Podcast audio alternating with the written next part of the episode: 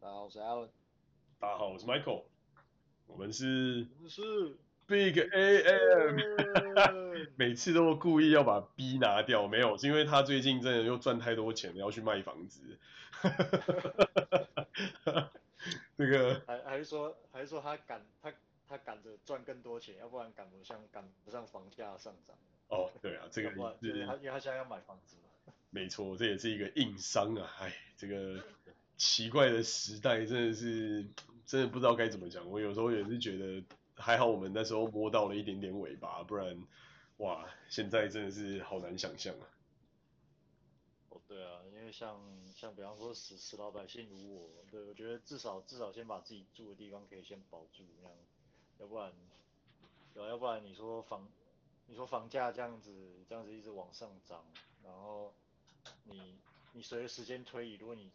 你收入跟不上的话，那你你买房就变成是越后越来越困难。对啊，现在再加上真的很可怕。租房的话，租房的话，呃，可能要看市场怎么反应啊。但是原则上，你以一个固定市场普遍认为的合理的投报率，比方说四到五趴，我只是说你买一个物房子的物件，然后租出去的那种正常的年化报酬率。对吧？那如果说照这个照这个来算的话，所以房价上涨，理论上它那个房租的估值也会跟着往上走。对啊，但是现在状况好像看起来是房价上涨的速度高于房租上涨的速度，是不是？在主要都会区，我不知道在日本是不是也是这样，但在在美国，我们尤其在西雅图，现在看起来是房房租的涨幅没有比房价的涨幅来得快，所以其实就还真的是蛮可怕的。嗯，因为它。房租这个东西，它中间还是会有一个怎么讲？租房市场的供需平衡在牵制。对啊，因为因为要不然你你如果说，因为照我刚讲的那个逻辑，房房租理论上是会随着房价一直往上走，没有错。可是现实是，啊、呃，当大部分的普通普通租租客，他他对房他对房租的那个愿支付价格，或是他他收入嘛，他收入中。能够愿能够拿来支付房租的百分比，他总是有个极限。那如果说你今天房租 涨到超过这个 level，那你这个生意也没得做。对，所以对房东来讲，他他也是会去权衡的。比方说啊，那因为因为你租不出去的话，你收入就是零嘛。对啊，对啊。那哪怕你那个行情再高，你有恰无市，这个这个也没有这个也没有意义嘛，对不对？对啊，它终究终终究会锁在一个平衡，它可能还是会比原来高一些，但是不不见得会随着资产价格那样子。那样子夸张的水涨船高，直接一口气的喷上去的这种方法。呃，像像举个例子吧，像台湾的房价，我认为差不多就是这样子的情况，就是它资产价格是很夸张的高，可是，嗯，房租房租相对来说就没有那么没有那么夸张。那也就是说对，对对房产拥有者来讲，那在在资产价格往上涨的情况之下，那租房对他来讲就是多少。多少就是贴一点现金流，但是它主要的获利其实是来自于那个房房价的那个低买高卖的的利差这样子。对啊，所以每每个市场情况不太一样。真的，这个这个这个状况真的也是因为持有成本相对低，所以那个房价喷上去的这个涨幅空间又真的是大很多。因为像美国这边现在的状况是。靠地产的这个课税，课税的税法，其实某种程度上是限制了房价像台湾一样那种就是几十倍所得比的上上涨方法，因为基本上你持有成本很高嘛，所以就没有办法像台湾一样，哇，什么五十倍、六十倍房价所得比之类的这种不可思议的惊人数字。但但回过头来，我觉得也确实是到了一个很不可思议的地步啊，就是。资产的价格现在已经到这么高，那如果真的我们只是一个工薪阶层，然后又没有又没有就是这种祖上有德的这种这种怎么样遗产啊，或者是大量的资源或资产在这个地方，还真的是得想办法赶快找个地方抓个资产抓着走。对啊，就是怎么讲，有点时也时也命也吧。所谓所谓命也，就是你刚刚讲的，你家里有没有，就是家里有没有祖上有没有留矿给你？对啊。所谓命，所谓所谓时也，就是说，好，虽然说就算没有，或者是呃，你你你生在一个普通的家庭，可能家里没有什么像房地产这样的资产，可以可以拖着那样，那但是如果说你靠自己的努力抓到，哎，抓到一个时机，然后你至少你至少购入购入一个呃购入一个房地产，然后至少可以让你安身立命。对吧？那那这样子也还也还也还凑合过去。可是要是都没有，然后对啊，这这样子的那个这样子一几波大的，比方说货币宽松这样洗下来，我靠，那那那你手上的现金或是什么，或是你可能你未来你工作未来现金流，那很快那个贬值速度可能会超乎你的想象。真的，这个就是一个有靠有资产，然后资产的翻倍跟单纯的就是收入比较的这种差异。那相比之下，其实就很明显，就是资产翻倍的速度跟资产翻倍的价值跟能力，其实是比就是目前的你所看得到的这些啊这种现金类的所得都来得快非常非常多。所以不是不是说不是说就是一定要鼓吹大家要去做什么事情，但我觉得在在认清楚这一点也是蛮重要，就是马上要知道说自己对于这整个大环境的状态是什么，然后是不是自己可以在。这个市场之中，就是至少先抓到一些资产，然后不管你现在人在什么地方，至少用资产的方式来帮助自己保护你手上所有的这些资源，我觉得这确实是一件蛮重要的事。对，因为因为有人有人比喻说，所谓呃所谓宽松货币政策就好像是开闸放水嘛，那那现在情况就有点像是大洪水，那在大洪水中你要你想要存活，你至少得有艘得有艘船。然后，对，这个船最好是最好是够稳的。那在水水涨上来的时候，呃，你呃，除了除了你可以不不不被淹死之外，还可以顺便跟着水涨船高一下那样子。对啊，而且这种快速的货币政策，我觉得也对于以出口为导向的国家，其实影响蛮深的吧。因为你这阵子是不是 遇到了这一类的状况，你在苦恼？呃，也也不能算，也也不能说有多有苦，有多苦恼啊，只是说，只是说怎么讲，就是，嗯、呃，因为你知道，不可能有，不可能有任何一种货币政策或者是财政政策是对所有人都有利。那，嗯、呃，但日本的怎么讲？日本现在的货币政策看起来是打算宽松到底的。那我觉得主要有两个方面的原因，第一个就是日本它毕竟还是以它的产业结构毕竟还是以出口导向为主的国家，然后它可能因为疫情啊，或者呃疫情啊，国际市场消费疲软，或者是原物料呃国际原物料价格上涨种种种的原因，但如果你去看日本这个国家的的经常经常账，也就是说贸易上的盈余，它其实赤字现在看起来是一直在扩大。嗯。我然后还有就是日本政府因为。因为种种原因嘛，反正他他又要举债了，然后那他自己本身债就很多了。那在我我认为在这两个主要原因推动之下，他他们其实并没有太多的升息空间。嗯嗯。已经没有太多升息空间。因为他要不然已经到了这个瓶颈点，就是说再怎么升，可能环境会变得更惨而已。对对对，然后现在刚好又正正好碰上就是呃世界货币中心美美国这边就是要要催升息嘛。对啊，对啊，那就变成是你你你跟不跟哦？你你不跟的话，那那钱就是往外跑。对啊，就是会往利息高的地方去嘛，即便它差了可能只差了几码之类。对，那那日本现在看起来是非非但非但就是放话说不跟，然后他他甚至还说要呃可能要采取可能一呃任何一切可能想要的措施要要刺激经济叭叭叭的。嗯。对，然后所以所以各位如果去看那个你随便打开一个什么。呃，什么财经网站，或者像 Bloomberg 之类的，反正你去找那个日元货币的线图，基本上从今年年初开始，嗯，日元对世界各各各个主要的货币几乎都是走跌，所以那个那个那个跌跌幅几乎就是断崖式。哇，所以是跟历史以来应该算是最最不可思议的上涨哦，就是不可思议的什么什么上涨？贬值应该是这么说，就是说美元的美元的相对的兑换比例上涨。对啊，其其实不止不止美元啊，像其他嗯，像其他日元对纽币啊、澳币啊、南非币啊，尤其是这种呃产业结构以出口呃基础原物料为主的，嗯，呃的国这这这这些国家，那个那那也是那也是说都是在走贬，对吧？反而对，嗯、我相信反而对澳澳大利亚啊、澳洲嘛、Australia。嗯，这种，比方说它本身原物料非常丰富，那呃可能国际原物料大涨，对对它自己本身没有太大的压力，然后甚至它它也没有什么呃，就是它如果必要的话，升息升息方面也也不会有太多顾虑的这种国家，那嗯，它的汇率就比较容比较容易可以维持得住。那现在情况确实也是如此。对啊，但但我觉得有的时候这也是蛮蛮 tricky 的一件事情，就是全球化的这个制度之下，其实出口导向的国家一定会希望他自己的货币尽可能的贬值嘛，因为这样他才能够获得更多的货币。比方说，我本来可以卖一百块，现在可以卖一百五十块的这种角度。但是某种层面上，到底这个对对于国家或者对于人们是好的还是坏的？其实我觉得有有时候也真的是蛮蛮难蛮难以就这么简单的评价。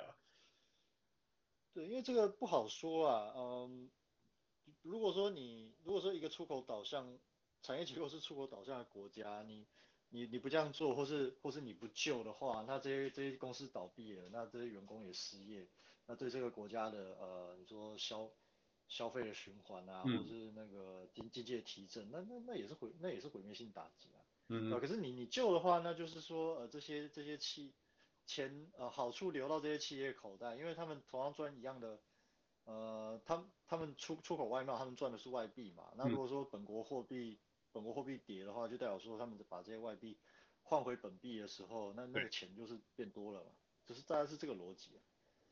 对。那你那你说救这些企业或者是补贴这些企业嘛？这些这些钱如果有流到呃，如果有透过员工或是他一些消公司级别的消费或再投资，嗯，可以可以流入就是呃本地经济体，然后有促进经济循环的话，那那可能还好说。可是它就有个问题，就是说如果你你你这个流入的钱增加的话，嗯、那那通货膨胀这个问题，对你你要你要怎么解决？嗯，确实是，就等于有种越越赚钱越薄的这种状况，然后自己的国内的状况，但但我觉得这个东西就跟自己的国家的强度又有关系，就是说如果今天自己的国家够强。其实某种层面上，它可以维持住这个生活环境，比方说好整整体的这个吃饭啊，或者是啊外出啊，或者是在各个地方，其实成本都没有上涨到太多。那对于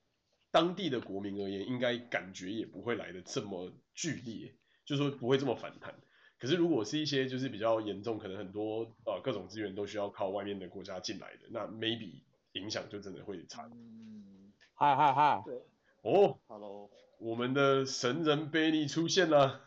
说神人，鲁蛇来了，签下，房子签下，已经签下，没有，我我贷款失败了，干，哈，干，怎么会这样？不是签到你的卖身契啊？啊，没有啊，他说他说他不算，就是那个比特币的公司在日本，他们银行是不认定收入的，不认定收入，你在转职之前没有？没有没有把握那个最后的身份红利去去那个申请一波。哦，因为我买的房子贵到乐天的薪水 带不下来啊。乐天的薪水就是就就真的，因为我要贷八千多万，贷不下来。哇，哦，好硬啊。然后只能等到那个年底吧，等永住还有新工作几个月之后，永住下来再贷啦。干被你年底搞不好，你年你你，你之前看上那栋八千多万，搞不好变一亿，我跟你讲。哎、欸，也不一定啊。日本现在就是会涨会跌都有人讲，所以反正就一场赌博啊。反正我现在就买不了了，没差。哇，真是。我刚才我刚才讲宽松货币政策，现在现在日本现在日本看起来是打算在这条这条货币宽松上一路走到黑了，然后货然后汇率。汇率已经从今年年初几乎是断崖式的一路下跌到现在，然后看起来应该这个是趋势性的，很难再改了。那你觉得影响是什么？我觉得影响就是呃，日本这边上对，嗯，资产资产价格通货膨胀，等等着看吧。OK，不知道哎，但听起来就很不妙。对，很不妙。所以坦坦白说是呃，上次我跟 Michael 聊嘛，就是我我我真。我我已经拿到日本呃日本国日本国籍身份了，然后可是很尴，可是很尴尬的就是，呃，看起来到现在这样子的经济大趋势，说不好我我可能要准备跑路。为为为为什么要跑路？这这对啊，为什么对你的影响很大吗？对你影响有这么大吗？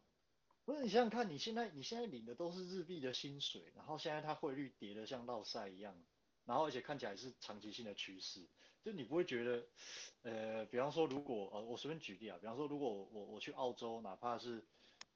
接点什么小案子，或是我在我在接一个副业，但是我在澳洲赚澳币，你不觉得这是可以被，就是平衡一下？可是你的目标不是要在日本长期发展吗？还是说就是对你来说，其实这个也还不是一个定论，就对？呃，我是打算把我发展的根扎在日本啊，但是我但是这边并不代表说我我肉身要一直在这边的。哦，那那哦，了解。嗯，所以所以为什么之前，所以为什么之前会跟你们呃，我为什么会花时间研究研究澳洲，然后嗯呃，对，其实其实是其实是有思考过这个，是是有思考过种种的因素，因为像呃，你从东京飞到飞到飞到雪梨，大概也就。其实也其实也不是很短的距，大概六不是很短时间，大概一个小时哦，八八个小时，七七七八个七八个小时，只要七八个小时。对，但是虽然说距离距离不短，但是好歹说它时它时区并没有差，并没有差太多。嗯嗯。你说远吧，但是也没有也没有说要要像飞飞美国是飞欧洲这么远。嗯嗯。那那可能就要十十甚至十二小时甚至更长。嗯。对吧？那我觉得七八个小时啊。单单单程七八个小时，然后时时差在大概两个，我没记错大概两个小时以内，嗯、对吧？那我觉得我觉得是有对我来说应该是蛮有潜力的，可以去作为另外一个发展的空间，嗯，对吧？那如果说我日本这边可能这边有什么事业啊，还是有什么东西我要兼顾的话，那七八小时我呃在在不考虑就是呃比方说现在现在因为疫情嘛，所以呃。航班不是那么顺畅，就不考虑这个因素的情况之下，如果我可以飞的话，那一趟也就是七八小时，我就可以回到日本。那我觉得，哎、嗯，这样这样还还蛮不错的。所以就是说，你希望日本是你的根，但是你想要就是再到，比方说澳洲发展，然后可能看看那边能不能再闯一片天，就对。我觉得机会很大。这或者，对啊，或者是至少就作为作为我在日本发展的一个一个一个补充或者是扩张吧。嗯。但我并没有。我并没有打算，就是说，哦，我把这边全部结清了，然后就就跑到澳洲去，那就是什么？其实也也也不至于到这样啊。那还好啊，那那那其实这个时候你能做的事情，可能就是就是到那边去找一份工作，或是到那边去盖一间公司吧，我觉得。然后可能就做一些软体服务，或者是做一些就是你现在既有专长可以提供的服务项目的这种。对。或或或者或者。日本到澳洲的贸易，我觉得这 maybe 也是一个 potential 的项目。我这这一阵子我就是在思索，就是要一直这样子当工薪阶层下去呢，还是说就是对，还是说应该 要你每一阵子都会有啊？这是你的这个周期吗？我觉得是啊，我觉得是，就是尤其是看人生的 cycle，这这真的是人生的 cycle，就是觉得嗯，好像是不是应该还是要来搞一点。搞一点什么工作啊，或是搞一点什么，就是不管是投资机会也好，或者是一些呃开一间 valid 的公司，然后做一些对这个世对这个世界有意义的事情，然后顺便就是赚点钱这样。我觉得这个这个这种想法一直其实都有，就是说某种层面上就是现在这样，我觉得并没有不好，就是过得也还算 OK，然后公司各方面其实就是工作起来的感觉是好的，因为我觉得文化对了其实蛮重要，但。另外一个角度想，就是你看旁边的这些有的没的啊，不管地价啊、房价啊、物价啊，涨得真的是吓死人。然后就会觉得，嗯，依照这样子的情况下去，就是就算你自己再拿到几个 promotion，好像都不够这个这这些周围成长的速度快。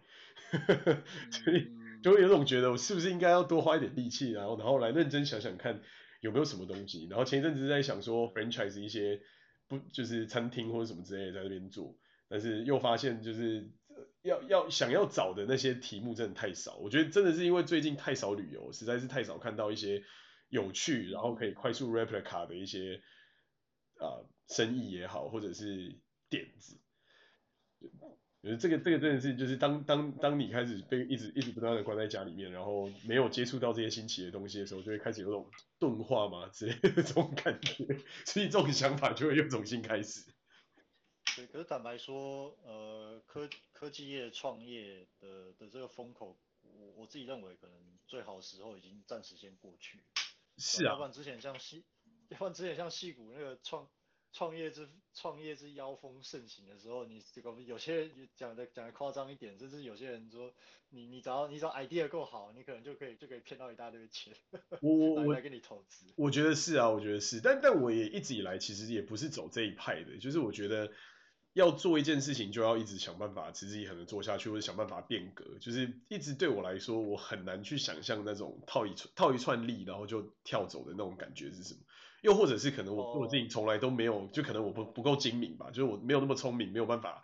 去想到什么东西可能是下一个风口，然后就在那个风口上可能哦转了一圈，然后就就就就出场。就对我来说，可能还是比较偏向那种，就是苦干实干，然后一步一步把这金字塔的根基叠起来，看有没有一天能够叠到上面的这种做法。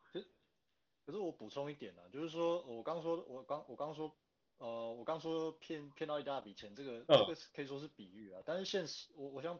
强调这个现实是说，呃，好，假设今天你真的有一个很好的 idea，你你也是打算打算就是要认真干。但如果说市场上的资金是比较乐观，也比较充充裕，也比较敢啊、呃、敢投的情况之下，你在这个时候去把你 idea 啊、呃，然后可能包装一下，去去去做个什么 pitch，然后相对比较容易吸引到比较多的资金或能量来支持你想要做的事情。我的、嗯、我的意思是这样。对，但至于说你你是要你是要实干，还是说还是说可能有些人他就是。他就是想想就是骗一票钱，然后就然后就落跑，那那那这个是我觉得是个个人的选择。嗯，我我觉得，但我但我意思说，你你想要干的话，嗯、那当然就是顺顺流总比逆流好嘛，嗯、对啊。那那除非说你，除非说你，除非说你家底很够，要不然你你你在自己出资有限的情况之下，难道创业不是说理论理论上啊，就是你能够吸引到比较多的投资，嗯嗯，至少你有选择。我的想法是这样，就是说，呃，创业现在看起来它分为两种主要的啊、嗯呃、模式吗，就是对对我们来说，创业者他会他会体验到两种主要模式。第一种就是啊、呃，你走的是比较呃跟市场比较近的路线，就是呃你实际上是以 user 还有直接呃变现或者是直接贩售一些商品，比如说做电商，嗯，或者做 app 上面有呃支付。嗯、呃，做游戏就直接有 cash flow 的东西嘛。或，只有 cash flow 或者直接直接推出市场哦，像之前的那个呃 Wordle 也是一个蛮好的例子，它虽然直接没有 cash flow，、嗯、但是它因为呃变成现象级的事件，嗯嗯啊游游游玩人过多，对、呃，很多，所以就被买掉，这也是一件，就是你的用户够多，它就是有一定的价值。像我朋友他们做 app，他们做那种呃交友的 app，然后嗯嗯。然后他现在也是一年也有个可能有一两千万的收入吧，嗯嗯嗯嗯嗯。嗯对，然后日币，然后再来他，但是他也也有人说要直接投资或直接跟他买，所以你你你只要做的是那种呃比较靠近市场的，啊现在来说有几个嘛，就是电商，然后再来是或者是 Web 的呃一些一些模式或者一些生态系或者是一些游戏的一些东西，然后让使用者可以直接付款，然后。不然就是就是虚拟货币的东西，嗯嗯嗯嗯嗯嗯，对，就就这几个，好，那那但但是虚拟货币或者是有一些东西，它又会刚好在边边缘到另外一个模式，另外一个模式就是是 ICO 是吗？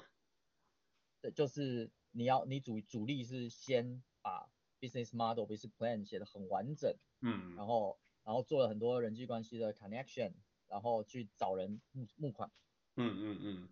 对，它主要是以哦，我这东西它它的呃有一个技术门槛，然后它有一个呃很远大的发展性，但是它需要一定程度的研发啦、推广啊，然后需要很多钱，它以 business、嗯、business plan 为主的呃创业模式。嗯、我我我认为现在看起来是有这两种。那呃，就我了解，大部分工程师是不适合走第二种的，因为第二种它需要太它它比较偏业务，嗯，就是需要太多的包装，BD，对对，它。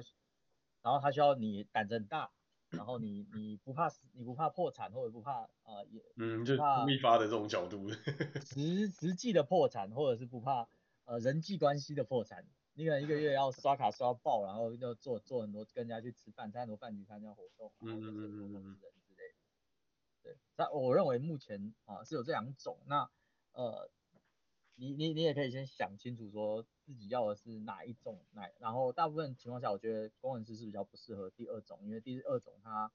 他他需要你天生就有一种啊魅力或者是一种说服人的能力在，嗯、然后再来是你要胆子够大，然后你也要有恃无恐，就是哦、啊，你可能你可能你爸很有钱就就无所谓，你就算失败了或者是欠钱都无所谓，嗯，你你要有一个底底气在，有退路的那种概念，对对，你就你就知道底气啊，嗯，对，就知道底气，而且而且其实很多时候你在银行贷款啊，或者是在做资金运用的时候。包括你的投资人也不是看在说他对你的项目很有信心或什么，他只是看说，嗯，个人说你个人你你亏光够强，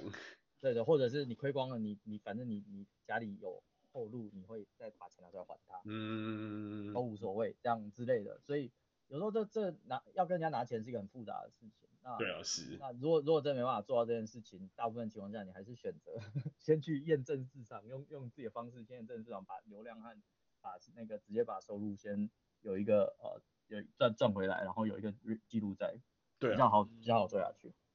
哦，老实说，我现在的看法，我我蛮认同你刚才讲的这个这个这个点。然后我觉得还有一个很大的点是，我们看到很多都是比较偏向消费消费者的这个市场，但我其实觉得商用市场这一块其实蛮潜力才真的是蛮可怕。就是以现在我们来看，其实有很多的，不管是软体或者是啊、整个系统架构方面的这些各种优化，其实都。不太存在，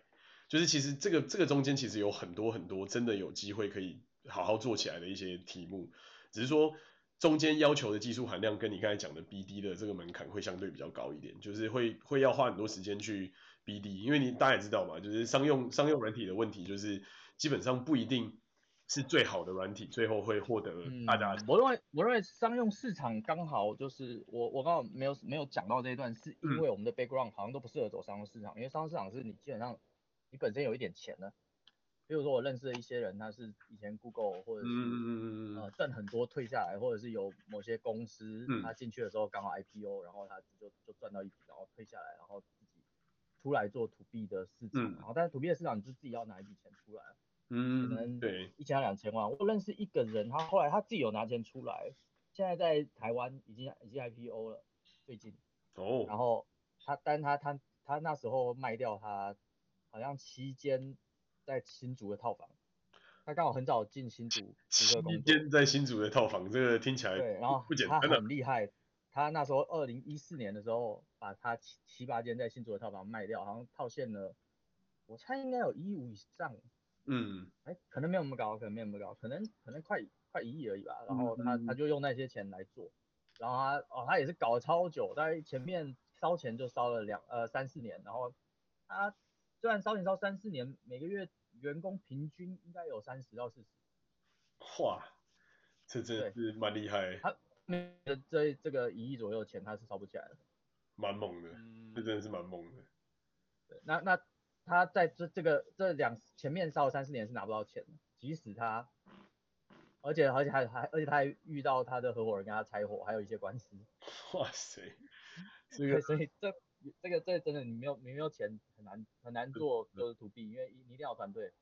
三对啊，就我觉得主主要问题是需要团队啦，或者是要找到一个够容易做的风口，然后然后跳下去走。比方说这一阵子我一直观察到的，可能比方说零售上面的一些 big data 的 learning，然后还有一些大家都不愿意做的叫做 data processing，就是资料的前处理的这一块。哦。这其实。对，这这其实蛮多蛮多生意的机会在这里面，因为其实现阶段的状况是，绝大多数公司有机会有能力可以开始收集大量的数据，但是他们其实很多收集的都是 garbage，所以。你必须要经过一个很繁复的流程，去把他们的数据全部都梳理一遍，让它变成是真正有有用有有用途有价值的 information，或者是有 value 的 insight。那这个过程其实就有很多，比方说一些基本数学统计的城市设计的东西会需要用在这上面。至少我们看到的几个客户就是这样，他们愿意花很多很多钱去跟你买这样的东西，但是他们手上没有。所以那嗯，对啊。其实某某种层面上，我觉得我现在在铺的路有一点有一点希望往这边走的。另外一方面也是因为，反正我我我们公司本来就是做纯商用嘛，几乎都是纯商用。那有没有机会在这边找到一些东西？只是这个中间就需要很多就是工程团队在这后面支持。我觉得最最最大的问题是很多的工程的的能力我可能还很缺乏，所以我最近一直在思索，就是我可能要来好好补一补，就是很 basic 的这种不同的 design pattern 或是 application application architecture pattern 的这种 practice。呃，你你可以找人合作啦，像 Alan 就是一个很好的合作对象。对啊，是吗？真的。呃，有没有兴趣投入一下这个商用市场啊？但但但你要先说啊，你要先说，就是你要用自己的钱，还是你已经你你只要一跳出来，你就可以找到投资人？我觉得现阶段看起来是有可能可以找得到投资人，不用不用到就是烧这么多自己的钱。但是我觉得前置作业可能会需要一些，就是至少会需要到 POC 的那一段，就是你要能够有 MVP，然后后面的、哦、后面的机会，我觉得才会比较有可能。可是这变成说，嗯，你还是会有一些挣扎，比如说你如果前期不全心全意投入做，你你 POCD 基本上产出的时间太长，或者是成果不好，你到时候会给自己一些 excuse。是，这个这个确实是一个尴尬的地方，而且我觉得我也不太，我觉得我已经过了那个可以全心全意跳出来做的那种，就是完全风险等级一百的那个那个年龄跟那个年代。对啊，对啊，这个这个跟我跟我也是一样，每次想到这样的问题。会考虑到这个点，就是要全员跳出来做吗？哦、还是对，啊，因为家家庭之类的，就是、呃、家庭也是有啦。对啊，我觉得家庭多多少少也会是也会是一个也会是一个 key。然后除此之外，就是你也过了那个可以跟人家横横冲直撞的那个年代，就是可能而且而且民主。对来说，我会讲这一个点，就是说。今天你再出来做，你会知道说自己还是有自己的能力的一个啊极限，或者是你自己还是会有一些啊情绪上起伏啊，还有就是你自己的斗志也是会有时强时弱的时候，总要总要有一个人来跟你互补。对，今天其实很很重要的是你要能找一个完全相信，而且是啊跟你一样会有啊一样程度投入的人，对，然后 commitment 在这件事情上面，我觉得。这样子的话，你如果最少是一个啊，就两个人一起做，还可能就有一点机会。如果一个人做，真的有一点太，对，太理想化，然后觉得一定撑不久。对啊，这这个这个确实是一件一件蛮重要的事情，就是说能能不能有一个跟你能够有技术能力方面或者是思想方面的互补的人，然后。提供不同的 perspective，然后但是有办法跟你合作，这个这件事情确实我觉得在进入这个时代就越越来越没有像以前来的这么这么相对的容易。你能找一个人，就是你们一起做个半年一年，你不会去思考说你们两个谁付出的比较多，对对，谁在占谁便宜这样这样事情的人嘛？如果能够找到，我觉得是你本上就有一定的信心可以去做这样的事。我觉得我更可以做成，可以做到这样子的概念，就是我可以有办法是做这样的人，但是我觉得很很难确保，就是你找到人的想法会是怎么样，这个确实是一个蛮大的，嗯，人呐，人还是最重要的哈。是啊，所以我现阶段就是一直在思考往其他的不同领域方向前。其实其实其实如果如果真的找到这个人，或者是你真的找一个人，呃，他。他就是你信得过他，啊，不管是做什么行业其实都可以，其实是开间餐厅其实也可以。对啊，对啊，对啊，确确实是现阶段我觉得就是从不同的行业，就是刚才讲的餐厅啊，或者是一些食物，因为我自己很爱吃嘛，然后我觉得现阶段看起来我真的认真觉得我们现在的这个地方真的是一个非常缺乏竞争的市场。那不知道是因为进入门槛实在太高呢，margin 实在太低呢，还是什么原因？那你说美国餐饮市场？对，西雅图，我就以西雅图而言，我觉得美国餐饮市场分很多，但我觉得西雅图的餐饮市场是非常极度缺乏，就是以整体的竞争而言，我觉得这边的 CP 值实在是低到让人难以想象。你说的是 你说的是餐厅是不是？餐厅餐厅对。哦、呃，这会不会是跟欧美本来就没有太新，像亚洲这样新生的外食文化？嗯。我觉得一方面是，但另外一方面是，我觉得这边 for some reason 就是真的竞争太少。因为即便即便是同样类似的这种大都会群里面，像 LA 也好，或者是 San Francisco 也好，或者是像纽约或是休斯顿、奥斯汀，其实都有不错的 cluster of foods，就是它的食物的选择，然后食物的整个氛呃餐厅的氛围，然后还有。产出的品质而言，其实我觉得都蛮像样的。那我唯一好奇的就是，到底为什么这边都没有类似这样子的东西？而且我们做了一整系列的市场研究之后，发现就是，嗯，大家对于这边的食物的这种的要求，确实是也蛮低的，就是，就是真的基本上你的口味只要不要太离谱，就不要出来的东西是超回答的，基本上感觉大家都吃得下去。所以也可能是因为这样，所以导致这边的竞争就相对没有那么激烈。就有我觉得有各种原因啊，有各种可能性。但也就是因为这样，所以我觉得这有机会在这个地方做，因为现阶段的那种不怎么样的餐厅，它就可以收你很高的贵、很高的费用。那我一直在想的就是，要么就是这边的人力成本，或是各式各样的成本实在太高，不然我觉得没有理由他们可以活得下去啊。就是那些莫名其妙的店到底到底为什么可以活到今天？会 会不会是那些倒的，其实你没看见？诶、我们看过蛮多岛的，然后我们也去吃过很多还活着，但是有些活着的，就是你会觉得很匪夷所思啊，就是你会觉得呃嗯呃，就是就是 really 就是就会觉得说嗯这种东西为什么它可以活着呢？嗯，可是如果如果是这种现象的话，我觉得嗯你可能要去想，就是。从别的角度想一下，为什么它可以，为什么它可以活下去，而而不是说只是看它东西不好吃，你就从，你就去评判说，哎，这个餐厅为什么可以活那么，明明东西那么难吃，都可以活那么久。是啊，所以我现在的评断，它有它原因的啦。对啊，我的评断就是觉得又难吃又贵的餐厅到底为什么能够活到今天？那会不会就是因为进入成本太高，所以大家不想要花这么多时间来回本，所以就变成好吧，反正我就将就，反正我对吃也没有什么要求，就这样。我有看过那个一些美国节目，嗯，他们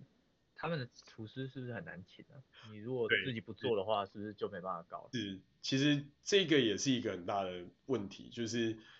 厨师在这边是一个非常难生存的的一种人，然后也不是一个很好，嗯，怎么讲，就是维长期维持的，就是这边的厨师因为因为收入实在是。跟其他的产业比起来，实在是太太微薄，所以某种层面上，他们跳槽的机会很高，或者是他们就会宁可自己去开店啊，或者是就可能不做厨师就去做别的事，甚至之前我们遇过，就是有几个大厨，他们就说他们去开 Uber 赚的钱可能都比当厨师赚的钱多，所以对啊，这就是一个很 tricky 的一件事。那但是我们目前的 portfolio 也不是 portfolio，就目前我们合作的这些就是餐厅老板里面，其实有看到。确实是有这样子的厨师的人选在，然后他也很想。哎、欸，那那你可以开一间餐厅，不要有厨师的，你就专门订日本的冷冻食品过去微波，然后 他在里面吃了觉得喜欢，你就直接给他一个 定定期定期订购单，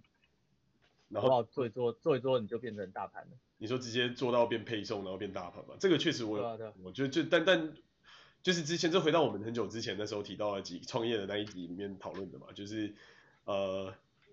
食物这件事情在美国本土能够取得的东西是容易的，可是在美国本土以外的东西，因为 FDA 的关系，所以难度是高的，所以就变成你要通过它的验证跟通过它的认可，然后你才有办法变成是它可以运送来美国这件事情。这件事情我还在研究了，但我觉得。看起来是有机会，就比方说可能海产或者是一些不是路上走的动物的这种状况，这个可能直接直接就是日日期的那个微波包、微波冷冻食品就好了。哎，对，我就很认真的一直在思考，如果我们可以在这边进一些这种不管是微波食品也好，或者是这种就是冷冻包啊，或者是泡面啊，或者是这种日本的各式各样的这种食物，这一件事情我 for some reason 在这里都还没看到人做。所以，是啊，我觉得应该应该很赞吧，因为它这种东西它的保存时间也长，运送对，对，但但我之前有接洽过几家这样子的厂商，然后他们的要求是说他，他我我必须要一开始就要先吃下一大量的的单，比方说我可能一开始来，他不是用他不是用站板算，而是直接一个货柜一个货柜算，就是对他们公司的角度来说，我必须要可能一开始就吃一整个货柜的货，他才会觉得我有合作的。的价值，一个货柜要多少钱？三百万台币，十万十万美金。一个货柜里面的货，之前有几家就是做那个那种就是所谓的拆拆封即食的那个餐厅，呃，就是我们问过有几个有几个这样子的这种比较比较大一点的这种餐厅，然后他们也不是餐厅，比较大一点的这种厂商，他一个货柜吃下来要差不多五四五百万左右，就是一开始的初始的的那一货柜，然后他还是有就是会会过期的这个问题，所以当时我有点担心的点是在于，我不确定这个东西进，第一个我不确定它进不进得来。然后第二个是，如果他进得来，我不确定他能不能销的这么快，在这么短的时间内，就是这个又这个就回过头来就是讲到刚才回到回到就是 to to C 的这个这个点，就是你一开始要去打的这些客客群，他可能需要透过一些呃目前看得到的这种既有通路，比方说可能是一个大型的零售商或者连锁零售商或是超市。目前在美国的消费习惯跟环境看起来都是这样，然后我去看了一整轮的一些分析，包含那种送货到家的啊、宅配啊，或甚至是那种就是啊什么食物帮你配好，然后寄寄送到你家，你只要照着这个食物就可以煮出来料理的这种这种服务，其实订阅人次都相对没有很高，然后它的初始获客成本是非常非常高的，平均获一个客的成本，光是那种就是哦、寄原料到你家，然后给你。料理的那种公司，基本上看起来每一个每一个每一个这种客新的客人进来的成本要差不多在将近六七百块美金，也就是说你要烧一个人进来，你要烧个好几百，你才有办法让他正式的踏进门来，变成你稳定可以付费的客户。然后其他的这些为什么会这么高原因，就是因为有很多那种优惠券的那种优惠客户，可能他就是哦我订了两次，然后优惠结束之后我就结束，那这就正变成是一个。完全的 to VC 的 model，就是我今天手上有很多钱，我就可以很快的这样去扩。可是如果我今天手上那个钱相对没那么多，那我可能很快就萎缩。然后线上的平台的或者是线下的那些市场的这个中间商的这个抽成费用又相当高，等于说，要么我就要自己杀出一条血路，把这些东西进来之后，我就是完全用几乎近似于直销的方法销给市场；要么我就要走就是完全的经销模式。那我就必须要找到够上游的厂商，给我够杀的价格，这个东西这样一轮一轮一轮被剥削下来之后，才会有赚头，不然你就真的是某种层面上在中间白做工。所以现在很尴尬就在这个地方，甚至我们那时候研究，就是我们在帮很多餐厅老板做他们的一些就是线上资源整合嘛，然后做一些 online shop 啊，或者是送货什么，然后就知道哇，在这边的这种。线上市场，比方说像 Uber Eats 啊、Postmate 啊，或者是什么什么各式各样的那种中国开过来的那种快快快快销的送货平台，哇，要么就是跟你抽个三四十 percent、四五十 percent 的的手手续费，要么就是跟你搞一个那种，就是你今天的产品我全部进来要 markup，然后那个 markup 就会是一个吓死人的二十 percent 之类的这种东西，所以。怎么看都觉得它的整体的这种就是运营成本，它其实叠上去的速度是非常快。然后我们如果要去跟他们拼，其实真的手上要有的银弹要非常非常多，不然几乎真的可以讲白了，真的算是拼不过。所以，除非说我，除非说今天真的能够有机会接触到这些食品业的上游，然后有很完整的确确保这些东西都能够运得进来，那我觉得这个生意是做的，是有可能做得起来。Otherwise 就变成是。你可能会卡很久，甚至我们有一些朋友，他们是那种就是啊、中盘商，然后他们是专门就是盘一些货品进来到美国来卖的那种，而且甚至都还不是食物哦，可能是一些就是干货，或者是可能是一些那种就是生活用品类的那种东西，然后就会发现这条门道，要么就真的要走超大的量，要么就要走那种单价特别高，然后特别精致的东西，不然其实真的基本上。就赚不到什么东西，所以那种一般民生品啊，或者是要走平价的东西，其实真的可以说这个市场可以被压缩到几乎没有什么生存空间。所以，对，所以这这一段真的是我觉得蛮 tricky 的。所以我我觉得，对啊，如果 Alan 与班尼两位大哥在日本能够找到一个好的盘商，让我们能够谈谈看，maybe 我们可以试试看。但如果没有盘山的情况下，我觉得可能会真的会有一些难度在这里。嗯，难度很高啊，听起来。对啊，这个真的是。毕竟我们我们在日本也是没有认识什么盘商啊。对啊。这个这个这真的是这真的是比较大比较 tricky 的东西，因为我们是我们那时候有想过做很多种东西，一开始是做一些资讯整合啊、架站啊、做 website 啊，这东西确实是可以，但就是要一家一家找，而且并不是所有老板都有兴趣。然后接着就开始想说，那不然我们自己来开一家餐厅。那开一家餐厅就是基本一开始的运运营成本是相对高的，因为整个美国这边的人力市场就相对比较贵，然后西雅图又是属于贵中之贵，然后再去思索说，如果去做这种比较中大盘商，那比较大中大盘商的问题就在于，就是真的需要认识一些比较上游的厂商，才会有机会就是把上游的厂商拉下来，然后来做，或者说真的要找到一个。够特别的这些产品的品相，比方说可能有某些特定产品真的有真的有这样子想要来发展的机会，不然真的这边几乎都是被超市啊或者是那种超大的那种就是中下最下游的 distributor 基本上卡死，所以哎，这真是一个对于我们这一类的屁民来说真的很难生存的时代。讲着讲着，这个这个这这一集好像听起来蛮 depressing 的。没事啊，没事，你只是欲望太强而已，没事。是这样吗？所以最后其实是剃度出家，然后立地成佛才是我们唯一的。对啊，对啊，把钱捐一捐啊，把多多来多出来的钱捐一捐啊，不要想太多，没事。我看到这边的各种喇嘛开着玛莎拉蒂出门之后，我就知道这这么一回事。到了各种高级餐厅，永远看得到他们的身影，就知道这不是这么一回事啊，施主。呃，你你你说的是开玩笑，还是说你真的在西雅图看到这个景象？欸，我这还真不是开玩笑。对，这边有一个奇妙的嗯现象吧，我觉得就是。这边有非常非常多的，不知道到底是喇嘛教还是什么样的信徒，但他们看起来像，就是他们的穿着样式是一个藏传佛教的样子，就是红色的大褂，然后黄色的黄色的袍的那种样子。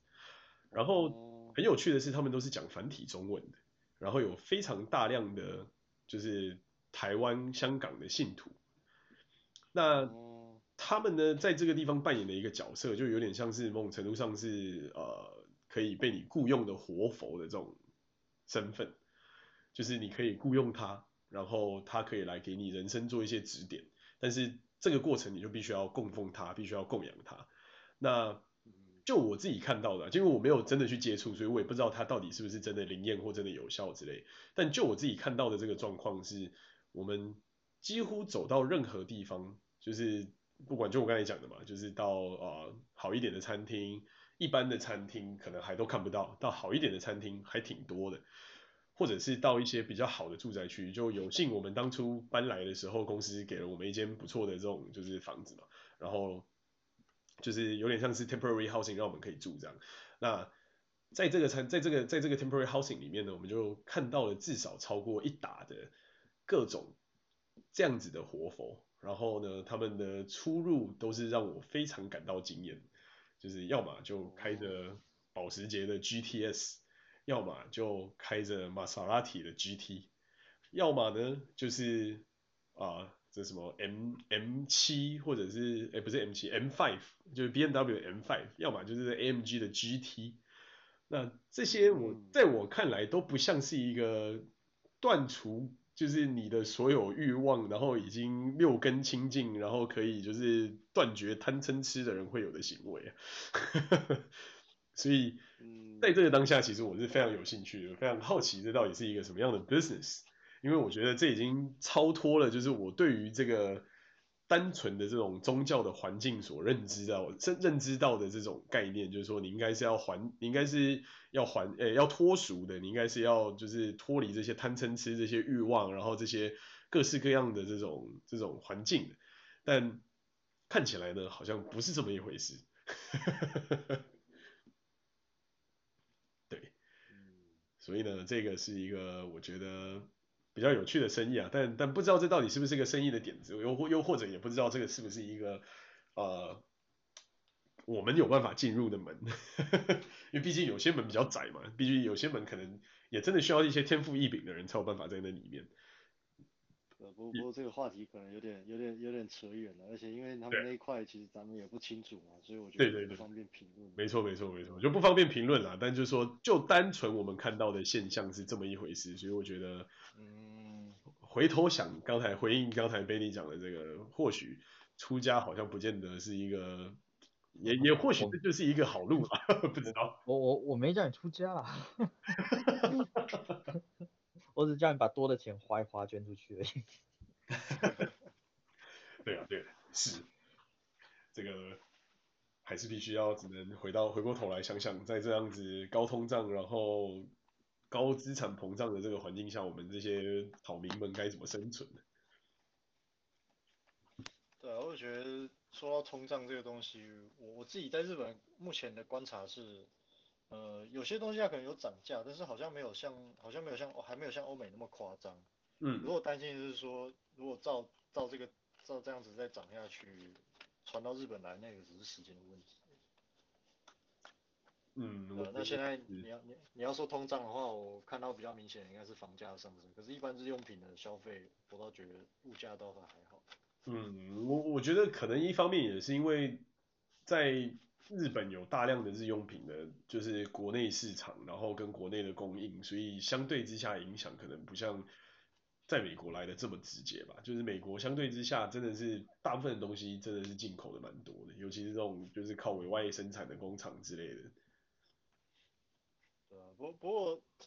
近期因为因为中国大陆正在疯狂的封城嘛，然后上海现在正深受其害。对啊。其其其实不止。很多人只看到说啊，什么上海人民在那边受苦啊什么，可是你从产业角度来看，嗯、很多东西的出货也，很多东西的出货现在现在也暂，现在现在也暂停了。那你说像日本这个、哦、这个很多生产啊，或是什么日用品什么东西，其实很多它生产的基地还是在中国大陆。对。那假设我现在有点担心是说，如果真的中国大陆那边就是要这样子这样子乱搞，然后导致说他们的。生产和出货真的都停了，那那日本这边的情况，我估计可能也不会太乐观。嗯，这个我觉得确实是下一波可能会面临到的东西，尤其是因为当就是上海是一个重要的的通商口岸嘛，光这件事情就影响蛮大。对啊，因为像像比方说有一些有一些做尤尤其中小企业比较容易受到冲击啊，就比方说你。你，比方我随便举例啊，比方说我这我高我在我在我今天上午我在这边看啊、呃、听了一个呃听了一个在日本做呃他他是中国大陆人啊，他规划他是规划日本国籍，然后现在是自己开公司做呃就接一些 IT 的案子吧，然后他说他他有他最近有一个那个什么 IoT 的项目，然后是跟中国大陆那边合作，嗯，他说因为上他说因为上海封城的关系，然后他们那边有一个。他说他们要做那个产品，一个很重要的零部件刚好是在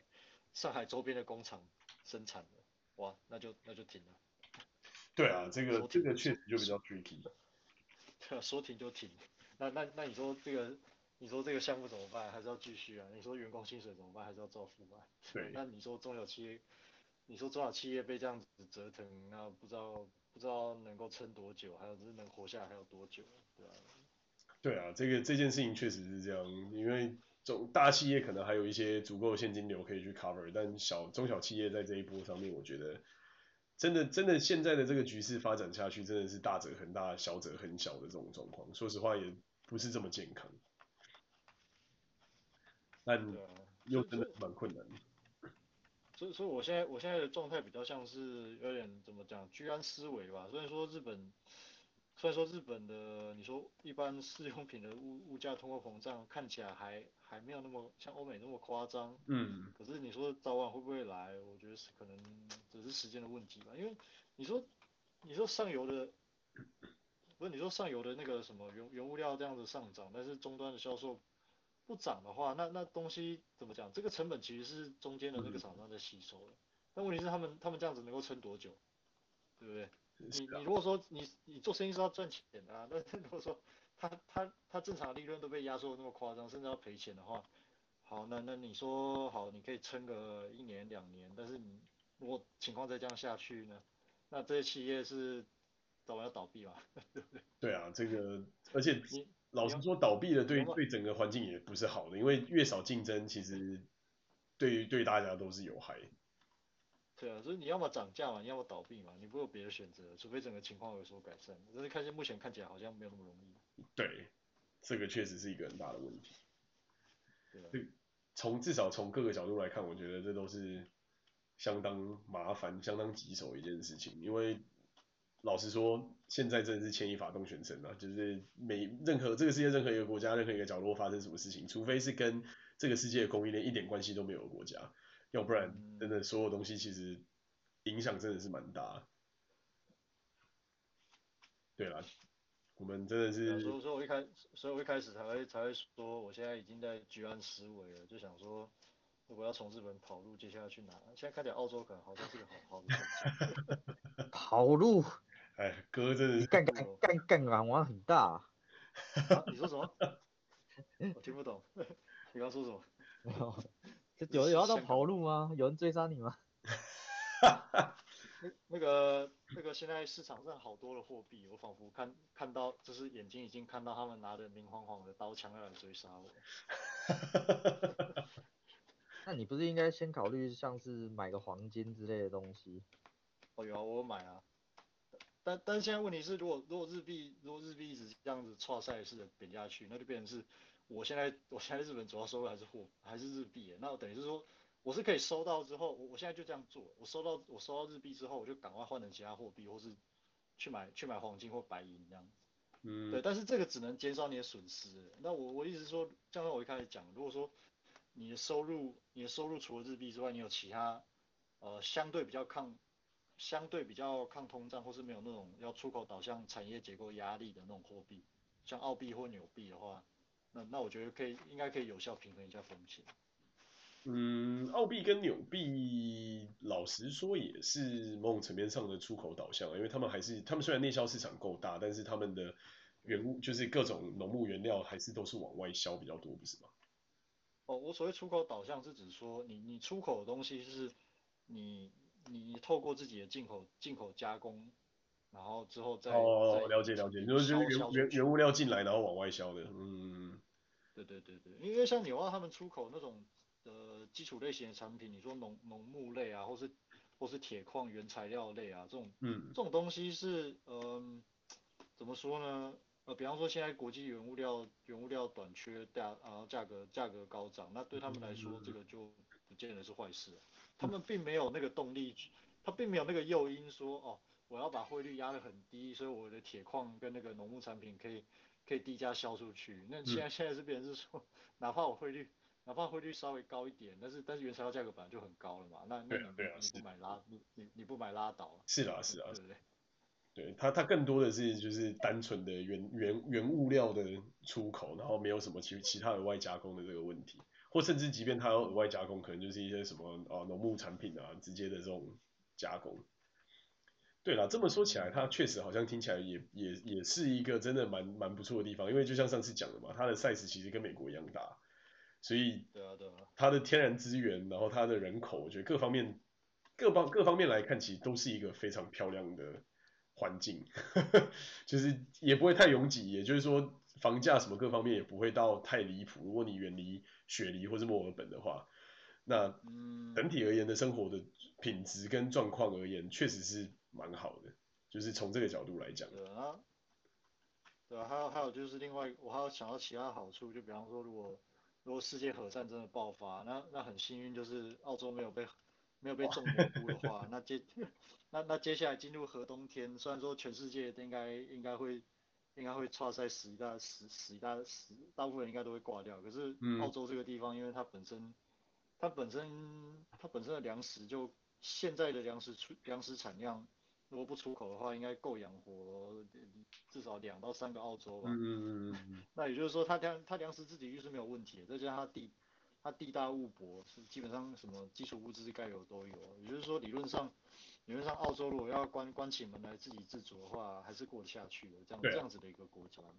对啊，这么说确实是这样，没有错。他他是完完全全在自己的世界上有一个自己的角落的那种存在，然后再加上澳洲又没有枪枪械弹炮的问题，所以相对之下，就是也不像美国，可能你会遇到一些这种啊，别人来抢你的粮啊，抢你的娘啊的这种问题。嗯，对啊。对，应该说，应该说他他情况不像是美国这样子，就是哦，你你你买卖你买卖枪械可以像可以像就是你你你去买个 iPhone 一样那么那么那么简单，就是像日式这种消费品一样。对啊，那这只是说。但但不能保证说完全没有任何人都没有私藏枪械或什么，但是只是说普遍来讲，它不会那么的泛滥。对啊，对啊，对啊，对啊，确实是。对啊，对啊。不错啊，真的。我觉得种种考量，应该作作为日本之外另外一个另外一个避险可以避险的地方，应该是不错。我现在想法是这样。嗯、对啦，这样这样这样子来讲，确实是蛮合理的。对，而且离日本也没有很远，坐个飞机七八直航的话，七八个小时就到了，还可以接受啦。而且时区也不会差太多，两个，我记得就差差一个还两个时区而已。嗯，好像就快个几个小时吧，因为他们在比较比较外面嘛。嗯，没没有没有到几个小时，我记得就时区好像最多就差两个，我记得是这样。嗯，好啊，不错，所以在。这个动荡的这个时代里面，让你下定了决心，就是扎根在日本之外，把澳洲当第二个家，这确实也是一个蛮励志的一个故事。国际化，Allen。对啊。什么？哎，被你刚刚说什么？没有，我是说，Allen 非常的国际化。真的。哦。对，其实没想到你接受，你你已经接受了没有办法在乌克兰娶老婆这件事实，所以就又站起来了。觉得非常欣慰。对啊。哎呀，这又又又不一定说一定要哪一个国家的嘛，对不对？就是要这要看缘分的，不能强求。哎呀，所以在今天这一集的最后呢，就是我们用 Allen 的这个励志的故事作为一个完结，完美的完结。然后同时，如果就是大家有认识这个单身女票，然后有兴趣优质男。呃，目前正在进行资产分散的优质男，可以考虑一下。没有一点一没有没有没有优质啊，就是就是一个要要跑路的人这样子。哇，带着资产跑路，这个听起来也是蛮诱人的。这个是是在在在日本国内实行经济犯罪，卷款跑路。嗯。我这是奉奉公守法的那个日本公民。对，绝对没有，绝对没有任何图谋不轨。对啊，好啊，那我们今天的时间也到这个地方告一个段落啦。谢谢大家，希望大家能够找到就是在这个混乱时代生活的好方法了。谢谢。好，谢谢。对对。